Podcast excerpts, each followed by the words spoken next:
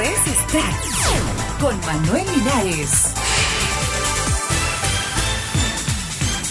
Buenos días, estas son las noticias para hoy, 11 de agosto del 2009. Gustavo Cerati cumple 50 años. Cerati recibe sus 50 años con muchas novedades. Recordemos que el 20 de julio se dio a conocer en algunas radios su primer corte de difusión, Deja Vu, que también se puede escuchar en su sitio web personal o en YouTube.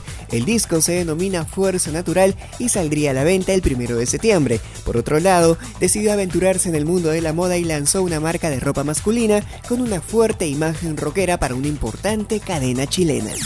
Scarlett Johansson saca nuevo disco. La actriz Scarlett Johansson vuelve al mundo de la música con Break Up, su nuevo disco que saldrá a la venta el próximo 8 de septiembre. El álbum contiene 8 temas compuestos por Pete Jorn, el acompañante de Scarlett en los duetos y una versión de I Am the Cosmos de Chris Bell.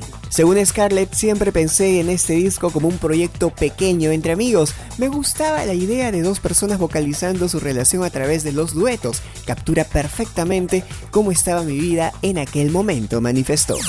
Cristina Aguilera incursiona en la música electrónica. Inicialmente el nuevo álbum de Aguilera iba a estar enfocado en el soul, el jazz y el blues, pero una antigua intención de la cantante de hacer algo más futurista logró convencerla de que su nueva producción suene electrónica.